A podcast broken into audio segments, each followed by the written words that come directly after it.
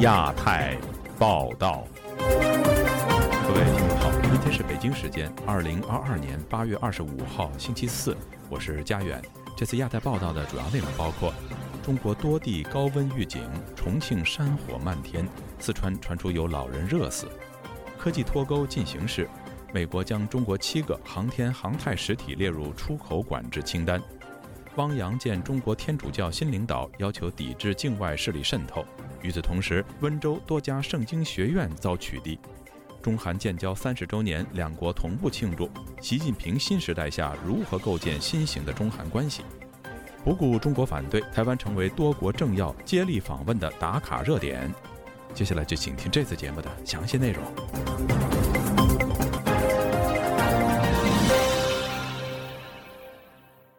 听众朋友，我们首先来关注一条刚刚收到的消息。美国国务院八月二十四号发布关于中国在新疆问题上操纵全球舆论的报告。报告说，中国在新疆问题上操控全球舆论，并诋毁有关新疆针对穆斯林维吾尔人和其他少数民族和宗教群体成员的种族灭绝以及危害人类罪的独立消息来源。中国试图扩大北京偏爱的新疆叙事，淹没、边缘化并骚扰那些批评中国的声音。报道提出一系列中国企图操纵和主导有关新疆的全球话语的策略。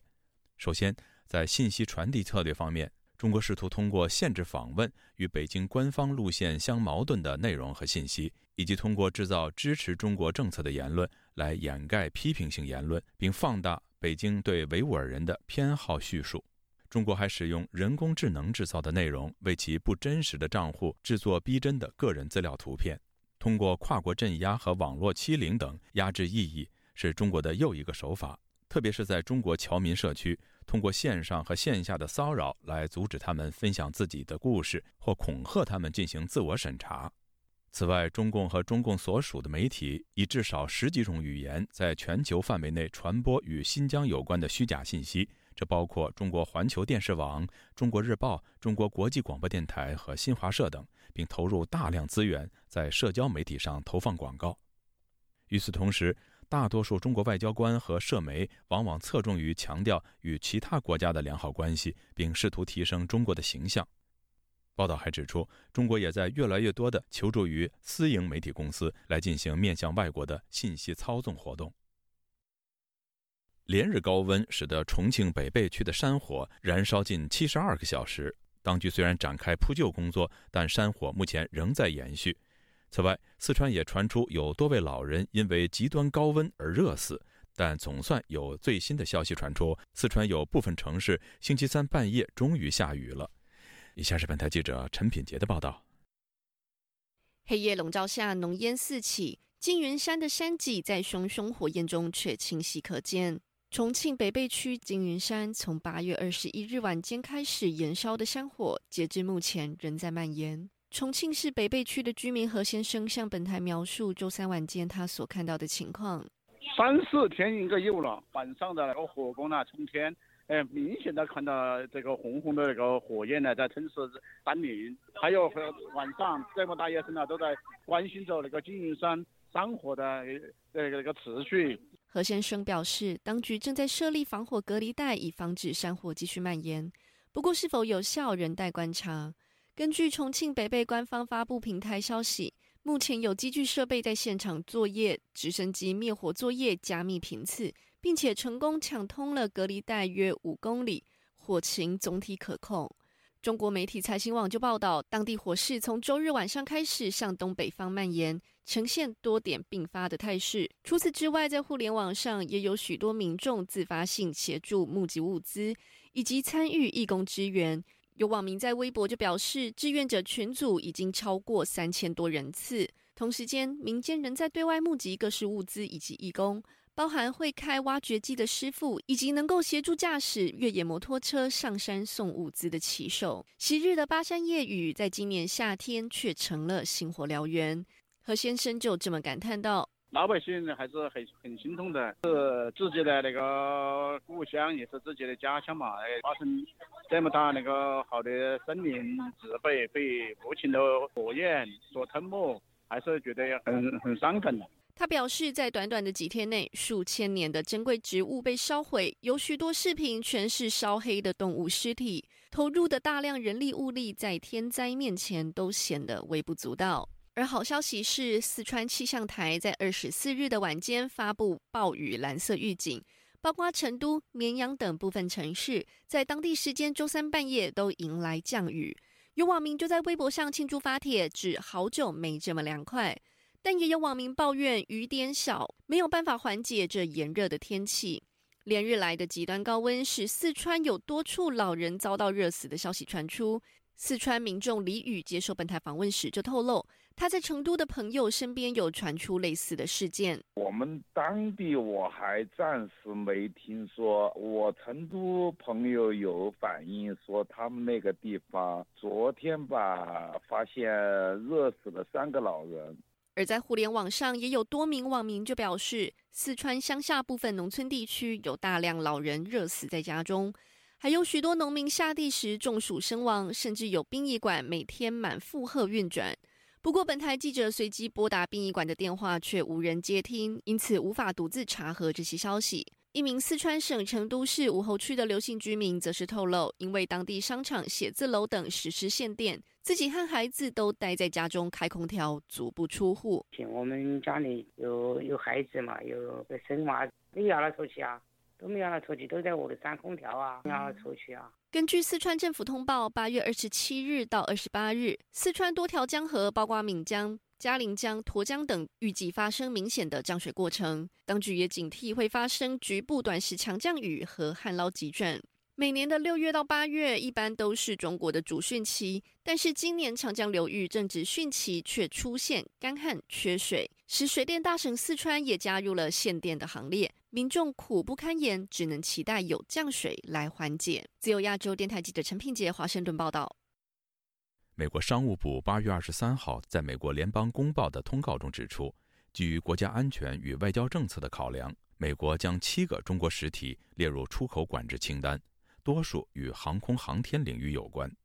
有分析指，美国从很久以前就阻止国家航空航天局，也就是 NASA，与中国学者交流，但技术仍不断的流出。美国现在得抓紧遏制中国的航天野心。请听记者黄春梅发自台北的报道。根据路透社报道，中国航天科技集团第九研究院七七一、七七二研究所、中国空间技术研究院五零二、五一三研究所。中国电子科技集团四三五八研究所以及珠海欧比特控制工程公司被列入商务部出口管制名单。对于这些实体提供材料或服务的美国供应商，在任何产品出货之前都需获得许可证。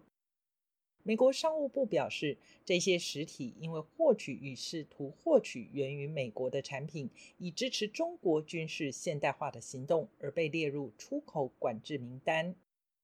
台湾国防安全研究院中共政军与作战概念研究所助理研究员王秀文提出他的观察：他虽然说是军事了，但是我觉得最主要是因为那个太空站今年之内会建好。所以，美国现在也就是想尽办法要去拖中国的速度。中国七月下旬在海南文昌航天发射场成功发射问天实验舱，问天与去年四月发射的天河核心舱结合。此外，中国预计在今年十月发射梦天实验舱，将完成天宫太空站在轨建造。不过，王秀文解释，原本担心中俄联手合作，但俄罗斯和印度已经相继宣布将自建太空站，所以威胁性小了许多。但是美国还是提防中国的威胁。这主要还是要在美中之间的那个科技战，或者美中的贸易战来看。就是说，他现在宣布这些制裁，就是针对的你的他的高科技，就一步一步把它掐着，晶片也是，就把你掐着，不让你发展。中国宇航发展，美国陆续出台一连串制裁措施。去年四月，中国天津飞腾信息等中国企业正在利用美国的软件和台积电芯片发展超高音速飞弹。有鉴于此，美国商务部宣布将天津飞腾、信为微电子、国家超级计算中心、济南中心、深圳中心、无锡中心以及郑州中心等七家中企列入出口管制黑名单。今年八月，美国商务部以及工业安全局宣布四项新技术的出口管制，其中三纳米以下电子设计自动化 （EDA） 软件禁令，被认为将限制中国研制先进芯片的能力。王秀文说明，在太空科技发展领域，中国跑得很快。例如，中国利用 AI 技术，让他第一次到火星就登陆成功，相较其他国家有很多失败坠落。这也让中国成为美国之后第二个成功登陆的国家。美国提出相关的制裁，主要是中国将技术运用在火箭。此前，中国的太空站还曾利用机械手背破坏其他国家的卫星。中国一步步想证明在太空的能力，将来太空归其管辖。美国从一开始其实他就有 NASA，他就很早就去阻阻止那个 NASA 跟中国的那个学者的交流，可是技术还是一直被偷出去。所以美国现在抓的，他其实，诶，军事以外，他抓的最紧的就是这个航天。就在美国商务部宣布制裁中国七大航太公司的同时，中国也不甘示弱的在二十四日发布，成功将北京三号 B 星发射升空。根据中国官媒《人民日报》报道，二十四日，中国在太原卫星发射中心使用长征二号丁运载火箭，成功将北京三号 B 星发射升空，卫星顺利进入预定轨道。自由亚洲电台记者黄春梅台北报道。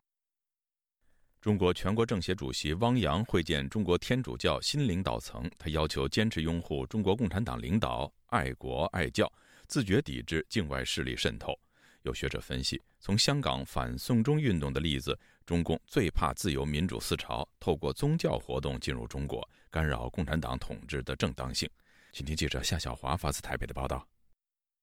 中国天主教官方教会大会二十号选出新一届一会一团领导层，李山当选中国天主教爱国会主席，沈斌当选中国天主教主教团主席。新华社报道，中国全国政协主席汪洋二十三号会见中国天主教一会一团新一层的领导层。只是坚定拥护中国共产党的领导，拥护社会主义制度，要站稳政治立场，坚持独立自主自办原则不动摇，自觉抵御境外势力渗透，坚决维护国家主权、安全和发展利益。汪洋另对一会一团领导层表示，要运用中国文化、中国语言、中国表达的方式阐释和研究教义经典，深入推进天主教中国化，并指示要办好天主教神哲学院。努力培养一支教职人员队伍，发展壮大爱国力量，确保天主教领导权牢牢掌握在爱国爱教的人士手中。台湾国防安全研究院国家安全研究所副研究员司建宇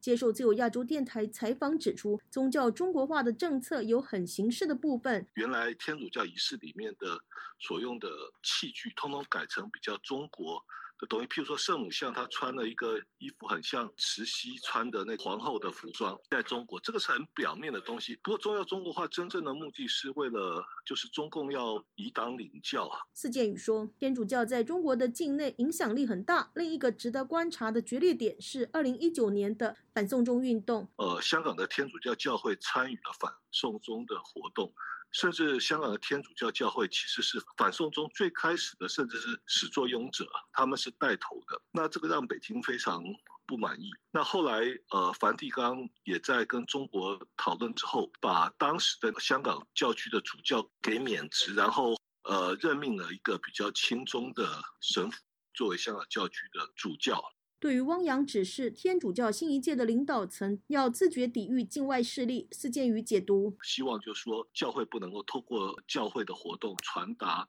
自由世界的或者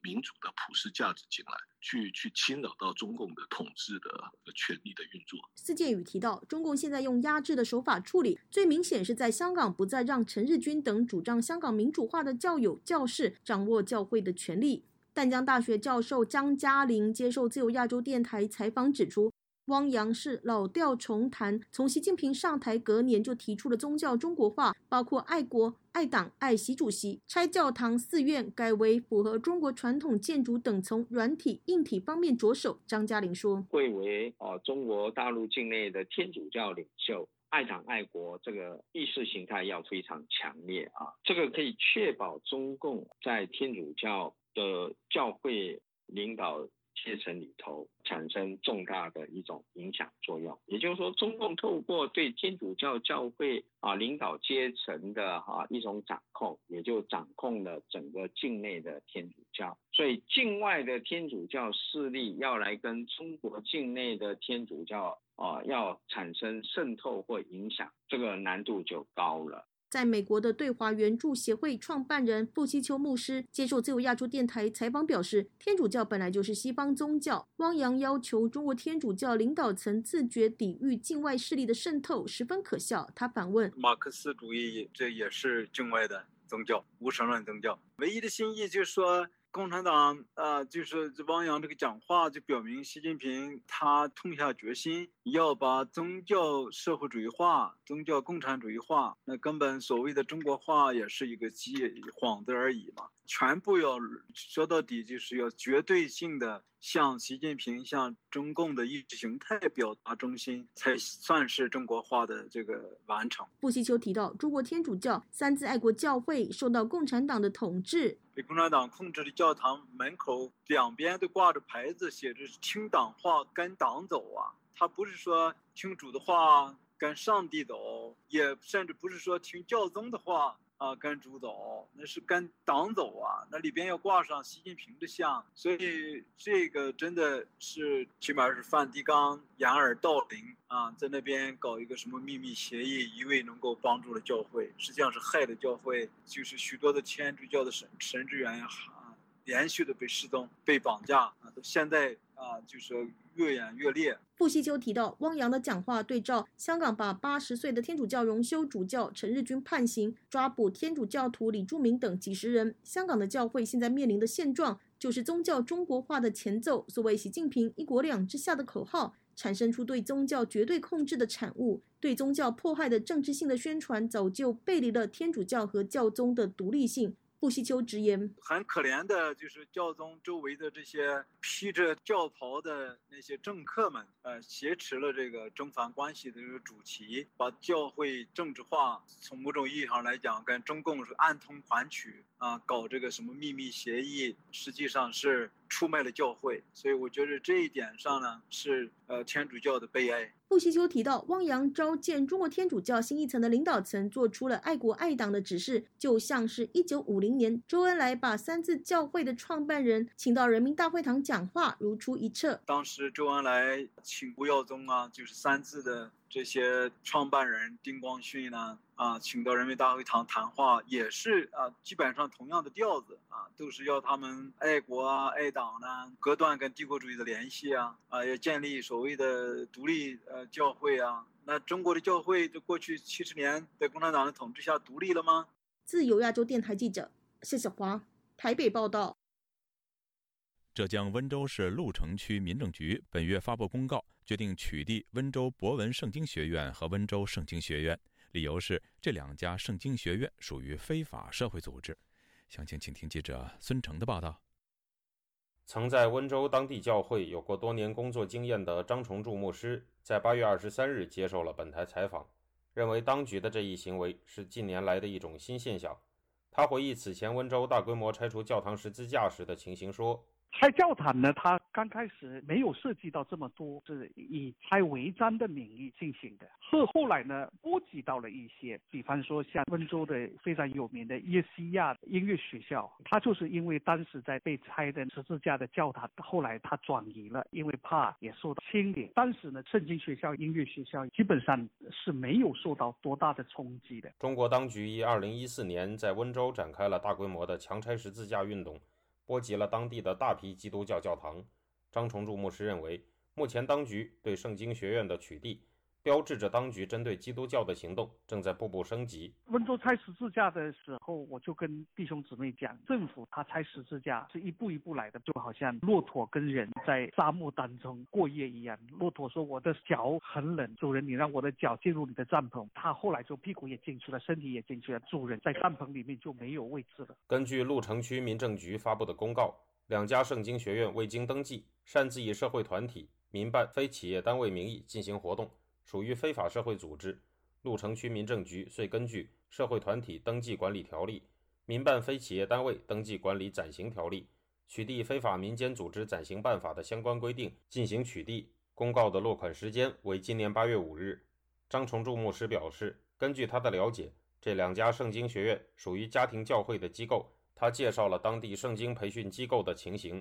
在温州，无论是地下教会也好，三字教会也好，都有圣经学校或者说圣经培训机构。最早的温州市区三字教会的是有温州培训中心，后来下面的各个县市都有。家庭教会呢，那就更多了。他也表示，家庭教会的圣经培训机构有不少是和海外神学院联合办学的，会有更强的学术能力。目前，当局取缔温州两家圣经学院的举动，可能与中共二十大即将召开带来的当局加强管控有关。记者致电了鹿城区民政局，试图了解更多相关详情，但电话无人接听。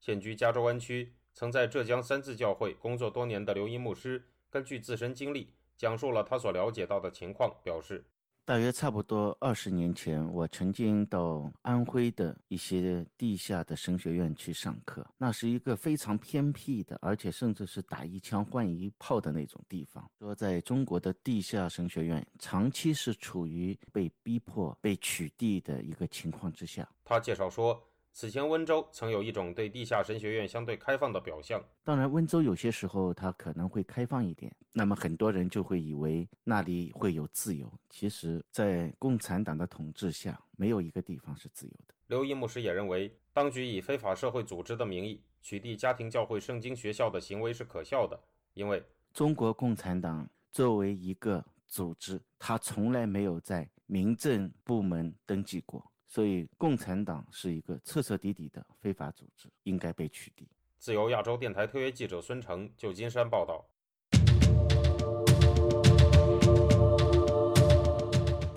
八月二十四号是中韩建交三十周年纪念日，两国分别在北京和首尔同步举行庆祝活动。中国国家主席习近平与韩国总统尹锡悦还互致贺电。值此三十周年之际，人们不禁要问。在中美竞争的背景下，新型中韩关系如何构建？而下一个三十年的中韩关系又向何处发展呢？请听记者白涛发自首尔的报道。八月二十四号是中韩建交三十周年纪念日，两国分别在北京和首尔同步举行庆祝活动。活动分别由韩国驻华大使馆和中国驻韩大使馆主办。中国外交部长王毅和韩国外交部长官朴正出席了活动。并分别代读了中国国家主席习近平和韩国总统尹锡悦的祝贺信。旅韩时政评论人士曹雷比较了中韩建交二十周年、二十五周年和三十周年的纪念活动，发现中国方面纪念活动的规模越来越小，参加人士的级别越来越低。在韩国方面，曹雷表示，中韩建交三十周年庆祝呢，在韩国这边呢，民间没有什么太多关注。然后呢，另外还有一个背景。呢，就是韩美那个近五年来最大的一次军事演习正在举行，就是很明显，这个新总统就任一百天以后呢，和以前的政府比更加亲美。曹雷进一步表示，中韩建交三十周年的庆祝活动形式大于内容，中韩关系在萨德问题、芯片四方联盟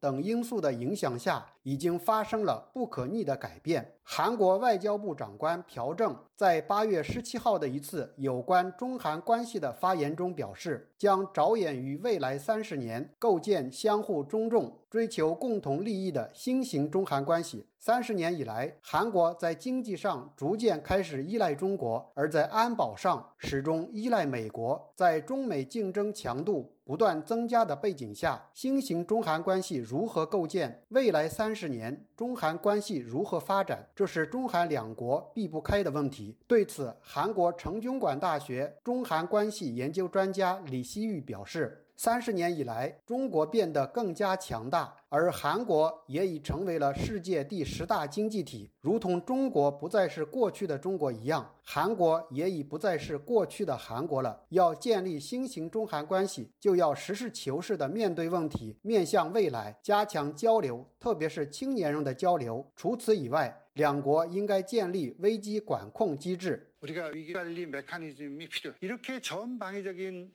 希玉说：“中韩交流中不可能没有危机，危机发生时应该迅速引入管控机制，以防止危机进一步扩大。无论如何，中韩间的一只手一定要握在一起，这样另一只手或握或打才能看清楚。如果两只手都不握或都握住，就很不安全。”八月二十一号，韩国中央日报。对全韩国一千零二十八名成年人进行的调查显示，当问到中国的崛起是威胁还是机会时，百分之十九点三的受访者认为这是一种机会，而百分之七十五点四的受访者认为这是一种威胁。针对这个调查结果，分析人士称，在中美竞争中，大部分韩国人。还是相信美国处于优势地位，而在中韩关系中，特别是在经历了萨德报复事件后，人们从情感和体质等软实力因素出发。普遍对中国成为霸权国家感到更强的反感，也意识到了更大的威胁。曹雷认为，中韩的贸易呢，对韩国来说非常的重要，因为它是最大的进口国和最大的出口国。经济上呢，它还是比较依靠中国，它也不敢完全撕破脸。最主要的一个问题就是俄罗斯侵略乌克兰这个事儿呢，让韩国人都看清了这个独裁国家的真面目。以前很多人对这个呃独裁国家、对中国、对俄罗斯都有这种幻想，而且这个韩国北。边 三个独裁国家，北韩、中国、呃俄罗斯，韩国人呢是梦被惊醒，看到中国对俄国的态度，也是心有余悸。很多人呢就是很支持韩国的这个右派这个总统，重新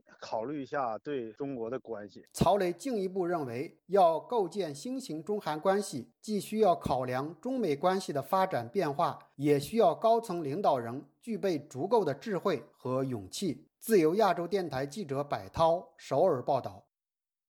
继美国众议院议长佩洛西八月初访台之后，各国政要掀起一波波访台热潮。除了美国与日本的访问，加拿大、德国、英国及丹麦的议员也都表明正在安排今年秋天的访台计划。此时，中国外交部持续发出严正抗议，解放军则公布了山东舰在南海军演的影片。这意味着什么呢？以下是记者唐佳杰的报道。北京时间八月二十四日晚间，中国解放军南海舰队公布了山东舰在南海实战化训练的视频及照片。大家是否明白？明白。这段仅四十四秒的影片中，搭配着音乐以及军人的喊话，并出现了歼十五飞机的起飞画面。文字写道：初秋时分，山东舰在南海某海域开展实战化训练，全面检验部队作战能力。在台海军演完以后，它会往另外两个方向去延伸，一个是黄海，然后接下来就是南海，也跟现在解放军他们一直说的一个四海联动是有一个关系的，就是台海的作战会影响到黄海跟南海。这是台湾淡江大学国际事务与战略研究所助理教授林颖佑，他告诉本台，解放军的四海联动指的是台海、南海、东海和黄海。这里的话，因为过去在九六年飞弹危机。美国另外一个来支援台海的尼米兹号，就是从呃沙特阿拉伯那一边一路这样子到经过南海到台海，所以其实对解放军的作战来看，它自然就要在南海这一边去切断美军有可能会过来的一个支援。山东舰是中国第一艘自产的航空母舰，也是本月初当美国众议院议长佩洛西访台时。狂热的小粉红们跟着胡锡进在网络上高声唱和，要用来打下美国军机的中国骄傲。学者分析，在佩洛西顺利访台，而各国政要又接连访台之际，中国官方利用着各种演习的宣传，一方面释放对台随时备战的讯号，另一方面也要安抚着国内高涨的民族主义情绪。我觉得这个演习不是针对，但是这个新闻是针对。把既定的演习利用公布的时机来作为一个反制作为。佩洛西离台不到两周，由美国麻州民主党参议员马基率领的美国国会代表团十五日到访台湾。紧接着，美国印第安纳州州长侯康安率领着经贸和学术代表团二十二日访问台湾。日本国会的跨党派友台议员团也在二十二日展开访台行程。英国金融时报还预告。本周末会有第三个美国国会的访问团抵台。报道统计，今年以来，已经有十四个非邦交国的政府或国会代表团访问台湾。中国外交部二十三日、二十四日接连发表声明，同样用窜台批评美国州长以及日本议员的访台行程，并老调重弹，声称对恶劣行为强烈谴责，将采取坚决有力的措施捍卫国家主权和领土完整。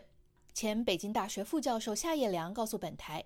北京采取的一系列威胁、军演等恐吓行为，不但没有达到效果，反而让自己在国际舞台上显得更孤立。相当于是一种反击力，你越是这样子搞，反而会激发很多国家的议员、政客，呃，前赴后继的去台湾。除了美国与日本的访团，加拿大、德国、英国和丹麦的议员也都表明正在安排今年秋天的访台计划。加拿大众议院的国际贸易委员会计划十月访台，德国国会的友台小组以及德国联邦议院人权委员会的代表团也计划分别在十月初及十月底访台。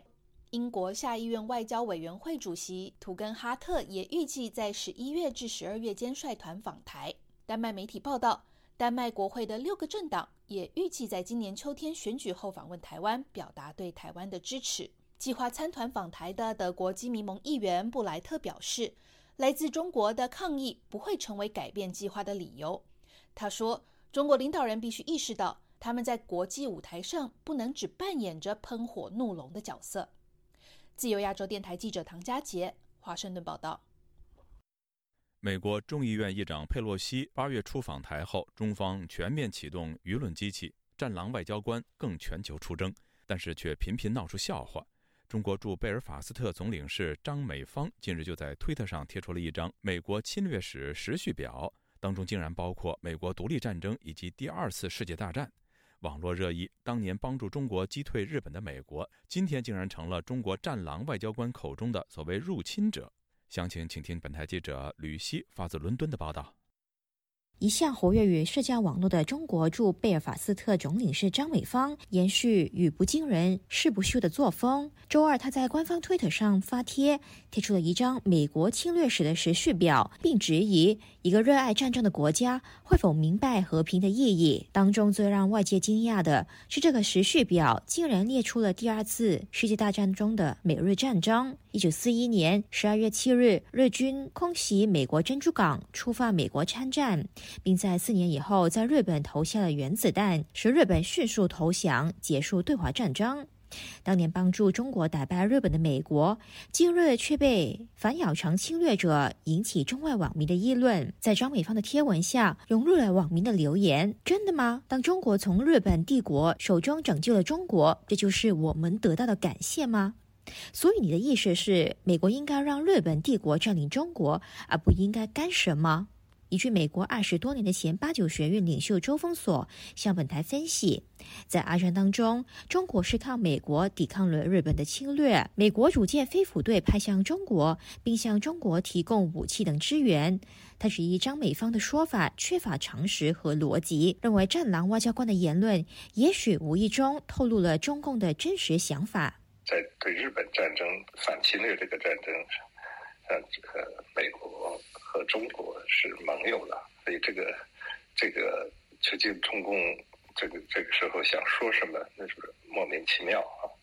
这个也许是无意中透露了一些他们自己真实的想法吧。因为据说以前啊，毛泽东曾经多次感谢日本侵略，因为。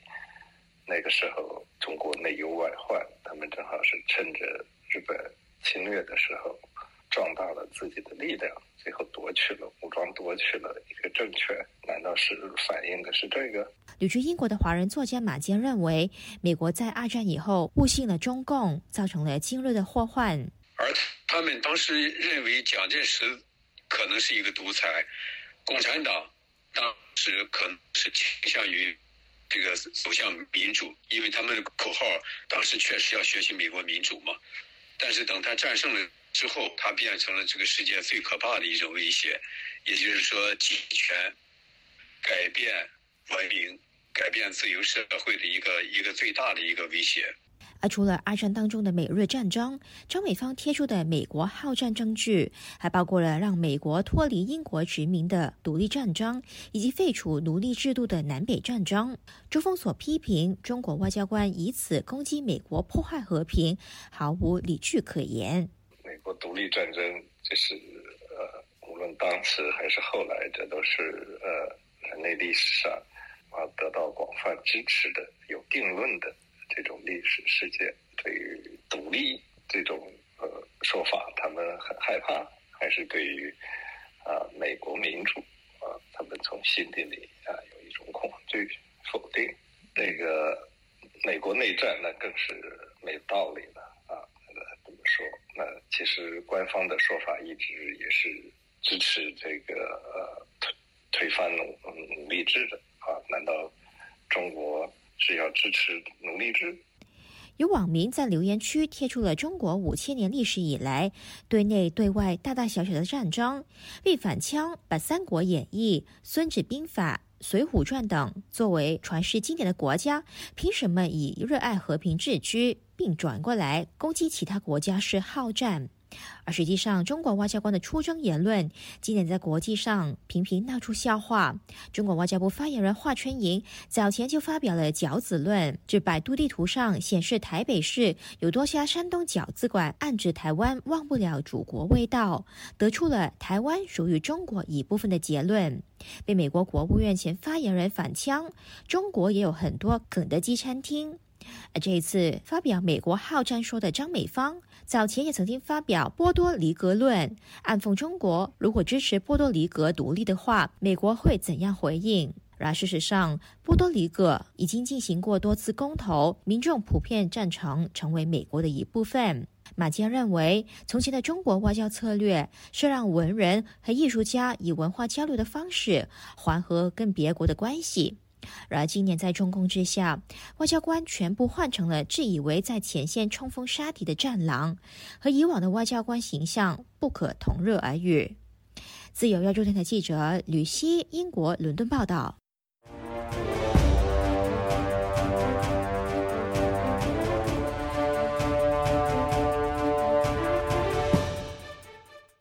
中国通讯巨头华为今年上半年净利润达一百五十亿元人民币，但创办人任正非却在集团内部论坛透露，华为正面对三年的危机，当务之急是要活下来。此言论引起各界关注。以下是记者陈子飞的报道。中国媒体周二报道，华为创始人任正非在内部论坛发表文章的内容。任正非以华为经营方针转向为题，表示面对全球经济衰退、消费能力下降，要把对未来过于乐观的预期降下来。华为要从追求规模转向追求利润和现金流，不能再仅以销售收入为目标，要把现金流和真实的利润视为生存的基点和中心。以保证能度过二零二三到二零二五的三年危机。他又说，华为一定要把活下来作为最主要的纲领，要把边缘的业务全线收缩和关闭，把寒气传达给每一个人。他又说，二零二三年和二零二四年是华为生命的喘息期，能否突围还不敢肯定。华为要缩小战线，集中兵力打歼灭战，提升盈利。他有警告员工，进行业务预判时，不要再抱幻想、讲故事骗公司。集团要先活下来，就有未来。他又表示，打造信息与通信技术基础设施是华为的历史使命，在艰苦的时期也不能动摇。时事评论员方源表示，华为不仅是中国的龙头企业，也代表着中国的高新科技发展。从任正非的话可以看到。中国高新科技行业自我研发能力实力与预期有所落差。华为呢，作为中国高科技企业的一个标杆、标志性的这么一个企业呢，它也面临这个生存的一个困难。这个背后的标志的是中国的高科技企业自我研发自己的技术储备，并不是那么如以前所说的那么雄厚。如果面临关键技术零部件的一些卡脖子的情况的时候呢？呃，作为华为来说，同样是呃无法按照以往的那种方式进行生存。方圆估计，任正非的言论是暗示华为除了把业务核心放在中国内部市场之外，也会减小研发高成本的新技术项目，竞争非高科技产品的市场，降低了自己的所谓科技水平来谋求一种发展，放弃一些高科技的企业，搞一些实用性的。特别是在国内有市场的一些产业项目，但是那种技术呢，因为没有高科技，竞争就会非常的惨烈，也会面临恶性的竞争，是一种肉搏式的生存，对他都是非常不乐观的。能不能生存下去，需要未来进一步的观察。方源表示，任正非在中国企业家当中是比较务实的人物，他的言论也反映他对中国经济状况并不乐观，同时也为未来集团可能要裁员埋下伏笔。经济学者施林表示，华为上半年的净利润仍然有过百亿元人民币，但也需要改变走向。一方面是传达对中国以及全球经济前景并不看好，另一方面也是隐藏了对中国政府的埋怨，希望用文章放风，以换取中国政府为华为提供更多的协助。华为确实是变成了中美贸易战的一个牺牲品，因为他也看到美国呢对于华为为高技术出口的这这种限制呢看不到尽头。中国政府呢就拿华为当了一个外交上贸易战方面的一种筹码一样的。华为配合呢中国政府，但现在呢往回收的时候，大量的成本、大量的坏账，华为却要自己来承担。中国政府现在根本就不管，也管不过来。现在华为其实对于中国政府来讲是满口怨言的啊。任正非是在 隐晦的表达，希望给中国政府一种压力，也可以呢给中国政府释放一个姿态，以换取中国政府呢对于华为能。够在某一些产业的方面的补贴资金，但施林表示，在现有的经济环境下，中小企业无力购买华为的产品，但大企业正在缩减成本。华为拿到中国政府的协助，也不一定能摆脱危机，前景并不乐观。就亚洲电台记者陈子飞台北报道。中共中央网信办公布，近期累计查处网络水军账号五百二十八万余个。处置群组贴吧四十五万个，而微博公布近期处置近两千五百万条所谓违规信息。上个星期五，中央网信办公布去年清理所谓违法信息两千二百多万条，处置账号十三点七亿个。详情，请听记者古婷的报道。中共二十大召开前夕，中国再度掀起网络严打行动。人民网报道。本周二，中央网信办、国家网信办副主任盛荣华在国新办发布会上说，要将网络暴力、网络水军、网络黑公关作为“清朗”系列专项行动当中的一项重要任务，集中力量整治。当局此次清查目标指向网络群组、网络论坛、电商、小程序等平台，将平台弹幕、私信等环节作为治理网络暴力问题的重点。将青少年常用的应用程序、智能设备等环节作为治理涉未成年人网络乱象的重点，以查处重点网站平台拦截攻击、谩骂、造谣、诋毁等信息六千五百四十一万条，处置违法违规账号七点八万个，累计清理网络水军、招募引流等信息。一千六百二十七万条。查处违法违规账号五百二十八万余个，处置群体贴吧四十五万个。另外，新浪财经客户端、头条等被有关部门责令由八月二十二日起停止更新十五日，进行整改纠正严重问题。山西时事评论人士张昆仑周四接受本台采访时表示，自从去年展开的所谓“清朗”行动以来，所有与官方意识形态有冲突的言论均被网管部门。定义为违法违规，加以清理，甚至封网封号。这些行动都属于中共二十大的安保措施范畴。他说：“所有这一切都是为了全面、强力的去控制社会，尤其是在言论、思想的领域，控制人们的大脑、嘴巴，按照他说的那样去说，跟他们保持一致。目的是要在今后，尤其是下一、下一、下一届。”其要完全的控制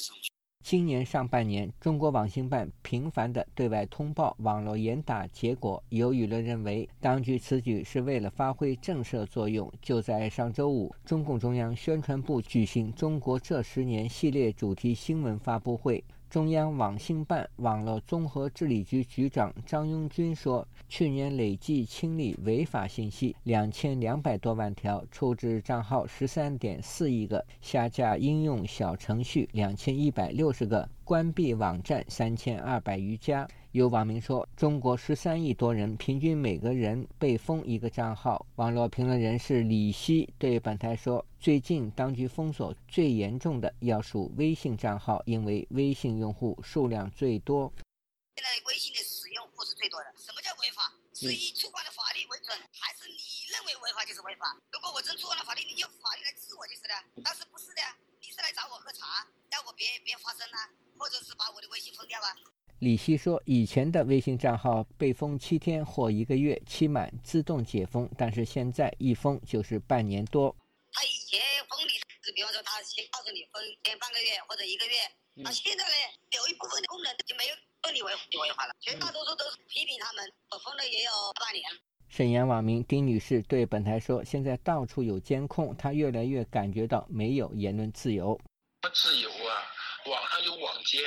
你要有自由就没有网监，天天看呢。你哪句话说错了，哪个字敏感的字儿什么还有？网上网下全在监控，网上监控警察看到了就告当地警察，当地警察还得找大哥铁给拘留了，说网友涉嫌什么什么犯法。六月六号我转开门一个业绩，他妈六就给封。另据微博发布《微博网暴治理报告》，截至七月三十一日，微博共处罚账号一点八万余个。处置内容一千九百三十一万余条，处置内容包含粗俗冒犯类、讥讽内容类、煽动情绪、歧视偏见类、恶意贴标签类、引人挂赞类、故意抬杠等。其中，粗俗冒犯类占比超六成。微博通过添加七百余个关键词，日均可处置内容约十六万条。自由亚洲电台记者古婷报道。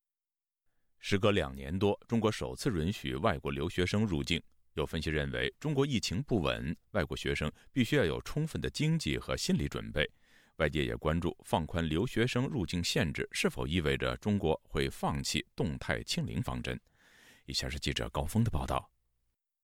中国驻美国、日本和印度大使馆分别在网站发布公告，八月二十四日凌晨起，持有效学习类居留许可的外国留学生。及持有效 APEC 商务旅行卡的人员，无需重新办理中国签证，就可以持上述证件入境。现时，中国对入境人士采取七天集中隔离及三天居家健康监测，入境航班也有限制。所有入境人员要以核酸检测阴性证明向驻当地中国使领馆申请健康码。中国大使馆最新发布的公告没有具体提及接种新冠疫苗或病毒检测阴性证据等要求。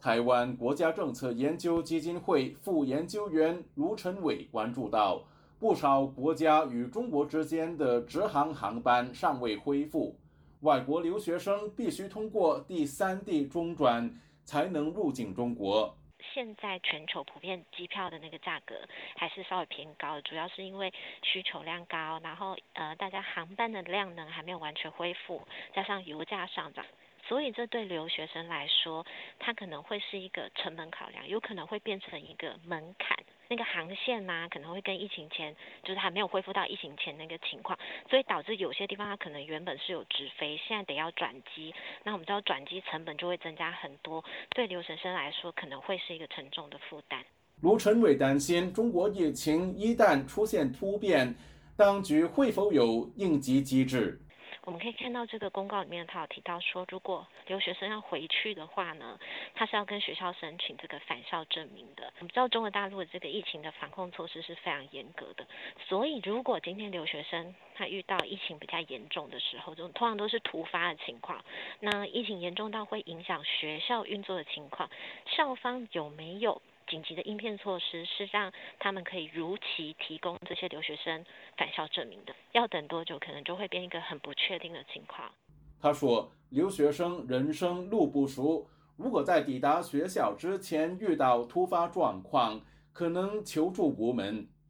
那他在还没有抵达学校的这个过程当中，遭遇了突发的疫情升级的防控，比如说有可能最严重是封城啦。那我们呃观察到，如果封城，通常好像主要措施会是你就地就地留下这样子。那这个时候。”留学生该怎么办？因为留学生其实是相对弱势的族群，留学生在这个情况之下，是不是能够被照顾好？那这个也是大家会考量的面向。中国自前年三月二十八日起暂停外国留学生持 APEC 商务旅行卡等外国人士入境，同年九月允许持有效工作签证或家庭团聚居留许可的外国人入境。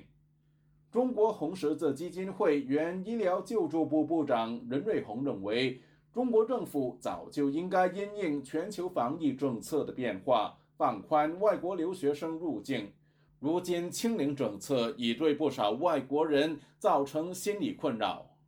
他放开只是他自己就是一个态度。至于能够有多少人回来，这又是另外一个问题。前会不会有真正的留学生还会像以前那样，然后再回到中国来学习？中国是目前防疫最严的一个国家，这对于很多人的心理上是会造成一个困扰和和担忧的。因为大家都知道，你可能会突然被隔离，或者是长期的呃莫名其妙去做核酸啊，这种就是给给生活造成了很多的。困扰。至于有没有必要说来去迎合这些不方便来去中国学习，这个是需要考量的一个过程。动态清零政策使中国的经济付出沉重代价，中国会否放松疫情防控措施，一直备受关注。官媒《环球时报》引述深圳医学界人士的话说：“欢迎留学生到中国，并不意味中国放弃动态清零方针。”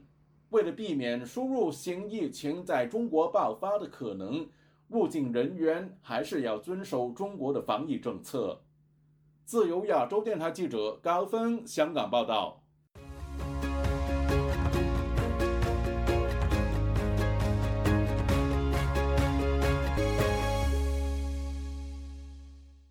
美国众议院议长佩洛西访台后，中国对台的军事动作频频，不止战机、军舰持续扰台，还出动无人机侵扰金门。解放军的武赫姿态会在中共二十大后持续吗？请听本台记者唐媛媛的报道。在美国华盛顿智库全球台湾研究中心八月二十四日举办的研讨会上，中国对台军演背后的政治意涵，以及台海局势在二十大之后的走势成为焦点。台湾政治大学东亚研究所荣誉教授丁树范在会中分析，中国近来对台军演是预先规划好的。而佩洛西访台只是给中国一个等待已久的契机。若不是有事先规划，不可能在短时间内完成这么大的军事动员。丁树范表示，习近平一直很想测试自二零一六年解放军编制改革后具体成效为何，而佩洛西只是刚好给了中国一个军演的理由。他也提到，中国选择军演的位置皆有战略意义。台湾北部的军演目的在预演封锁基隆港，以及下阻日本不要和美国一起介入台海议题。台湾东部的军演意在演练对美军的反介入区域拒止，而对台湾西部军演，则是在预演对高雄港和台湾海峡的封锁。华府智库传统基金会亚洲研究中心访问学者迈克尔·坎宁安则提到，中国军演背后的政治动机。The CCP's main interest, their their number one interest, is to stay in. 习近平跟中国共产党都希望能够巩固权力，而北京将关于台湾的议题视为对其政权的生存挑战。具体来说，台湾是中国民族主义的核心。很多中国人民已经觉得北京回应佩洛西事件不够强硬，所以中国必须发动军演，因为它不能失去台湾。如果失去台湾，会代表共产党政权的结束。坎宁安表示，中国短期的目标不是用武力把台湾拿下，而是不让台湾分裂出去。中国没有把握在现阶段战胜美日联军，所以就算要武统，这也是未来的事。同时，他认为中国相信时间站在中国这一边，中国的军事实力正在上升，美国正在衰退，所以北京现在会避免和美国冲突。而随着时间推进，北京相信美国最终无力阻止中国统一台湾。他总结，解放军八月对台军演，原因在于北京真心觉得台湾和美国联手，企图走向分裂。北京对内需要对民族主义高涨的国民有交代，而对外，北京则希望警告台湾和美。国不要跨越中国的红线。华府智库史丁生中心中国研究主任孙运则认为，佩洛西其实选了一个很好的时机访台。So at this time, Xi Jinping was not going to risk a war. 中国不可能在二十大的前几个月发动战争，因为跟美国为了台湾议题打仗会带来太多不确定性。这对于等待在二十大连任国家主席的习近平而言是无法接受的。孙运更认为，习近平在接任国家主席的三到六个月内，也会希望维持台海稳定。习近平会希望透过被其他国家领导人接受，说服国内民众及反对他连任的声浪。不过，孙运也谈到，等到习近平连任六个月，权力稳固之后，台湾海峡将会变得更不平静。孙运表示：“A conclusion, unfortunately, is crisis stability is not achieved.” 美中双方没有觉得此次军演有变成热战的可能，所以军演并没有促使双方坐下来谈。因此，未来台海问题将持续升温，一直升温到美中意识到不谈不行为止。自由亚洲电台记者唐媛媛报道。听众朋友，接下来我们再关注几条其他方面的消息。澳大利亚籍华裔新闻工作者程磊被中国当局逮捕，已经整整两年。